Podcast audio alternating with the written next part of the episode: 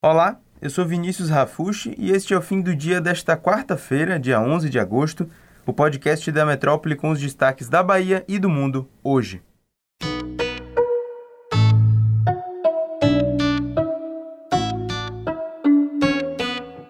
Ao menos seis deputados da Bahia endossaram a aprovação das duas mais controversas propostas em tramitação na Câmara dos Deputados nos últimos dias, que é o aumento do fundão eleitoral de 2 bilhões para 5,7 bilhões e a chamada PEC do voto impresso.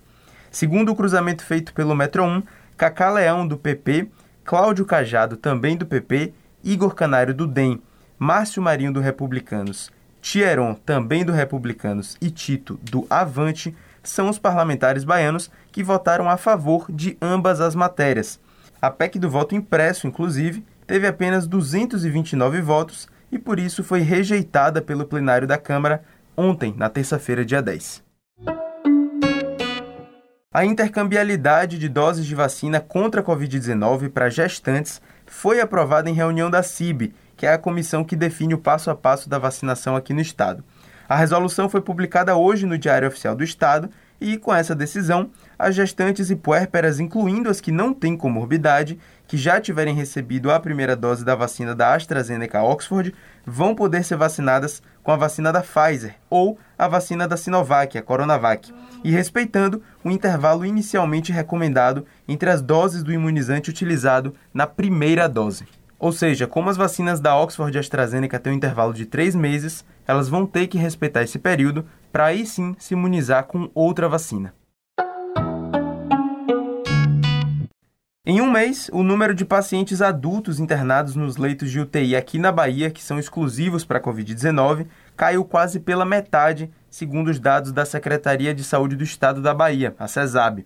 Em 10 de julho, eram 1.034 internados, enquanto o boletim da última terça-feira, dia 10, aponta 572 leitos ocupados, o que representa uma redução de 44,6%. A queda vem em paralelo com o avanço da vacinação, é claro. No período, 1.533.961 primeiras doses do imunizante contra a Covid foram aplicadas aqui na Bahia. O líder espiritual e religioso Divaldo Franco, de 94 anos, está internado em Salvador.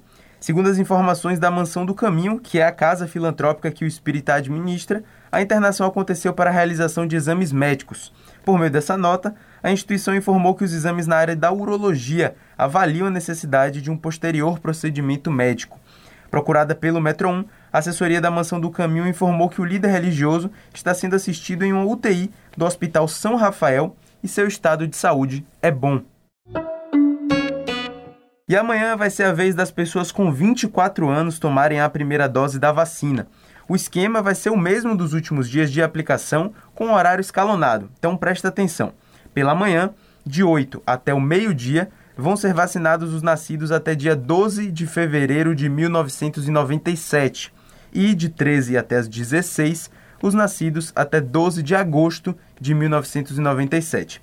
Para quem vai tomar a segunda dose, também vai continuar com o processo de antecipar a segunda etapa da imunização. Então, para quem tomou a Oxford, AstraZeneca e Pfizer e está com retorno marcado até dia 18 do 8, já pode voltar nos postos e se vacinar. No caso de quem tomou Coronavac, podem voltar aos postos as pessoas que estão com a data de retorno marcada até o dia 12 do 8. E ainda nesse tema de vacinação, escuta essa história aqui. Um leitor do portal Metro 1 que preferiu não se identificar denunciou que os fiscais de trânsito de Salvador estão escondidos, multando os carros na fila da vacinação. Pois é, duas semanas após ser vacinado no drive-thru do centro de convenções, o motorista esperava a eficácia da imunização, mas acabou recebendo uma multa por estar no celular enquanto dirigia. O horário da multa, no entanto, coincide com o momento em que ele já estava dentro do centro de convenções, esperando a sua vez de ser vacinado. A situação aconteceu no último dia 21 de julho e a multa, que é gravíssima e com 7 pontos na carteira, custa quase 300 reais e chegou na casa dessa pessoa na última sexta-feira, dia 6. Depois da publicação da matéria, mais uma pessoa nos procurou para contar a mesma história. A diferença é de apenas um dia. O esposo de Carol Cunha, como ela se identificou, foi multado no dia 20 de julho e o motorista que fez a primeira denúncia foi no dia 21. E aí, mais uma vez, a história se repetiu. Rafael estava na fila de vacinação do drive-thru do centro de convenções, esperando sua vez de tomar vacina, quando ele foi multado justamente por usar o celular enquanto dirigia. A multa aponta o horário de 9 3, que foi justamente o momento em que ele enviou uma foto para sua esposa enquanto esperava na fila.